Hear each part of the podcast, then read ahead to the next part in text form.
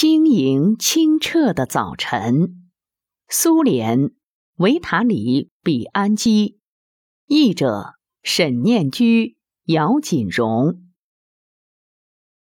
一个晴朗和煦的秋日，和往常一样，我一大早就跑进了花园。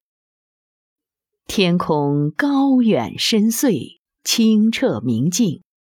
空气中略带寒意，在树木、灌木丛和草丛之间挂满了亮晶晶的蜘蛛网。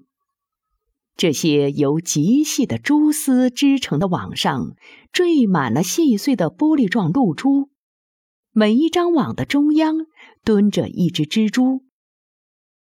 一张银光闪闪的蛛网张在小云杉树的枝叶间。上面满是冰凉的露珠，看上去仿佛用水晶织成的，似乎你只要轻轻一碰，它就会叮叮当当响起来。那只蜘蛛把自己蜷缩成一个小球，屏息凝神，纹丝不动。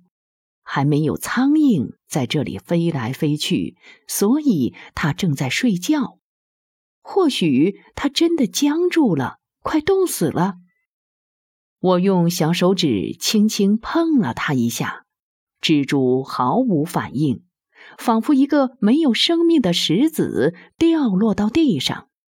但是，一到地面上草丛里，我看到它立刻跳起来站住，随即跑开躲起来了。真是个善于伪装的小东西。一颗露珠在细细的草叶尖上瑟瑟颤动，犹如长长睫毛上的眼泪，折射出闪亮的光点。一种愉悦之情在这光点中油然而生。洋甘菊花依然在路边，低垂着由花瓣组成的白色衣裙，正等待着太阳的温暖。在微带寒意、清洁明净的空气里，万物赏心悦目，盛装浓抹，充满节日的气氛。多彩的树叶，由于露珠和蛛网变得银光闪闪的草丛，蓝蓝的溪流，那样的蓝色在夏季是看不到的。也有难看的东西。蒲公英花的一半已经残破，湿漉漉的粘在一起；灰不溜丢的叶蛾子，绒毛剥落的光溜溜的。而夏天，蒲公英多么丰满，头上张着数以千计的小降落伞；叶蛾也是毛茸茸的，小脑袋既平整又干燥。我怜悯它们。让夜蛾停在蒲公英上，久久地捧在手心里，凑到已经升到森林上空的太阳下。于是，他们俩冷冰冰、湿漉漉、奄奄一息的花朵和蛾子，稍稍恢复了一点生气。蒲公英头上的灰色小伞变白变轻，挺了起来。夜蛾的翅膀仿佛也燃起了生命之火，变得毛茸茸的，呈现出青烟色。难看的小东西变得好看了。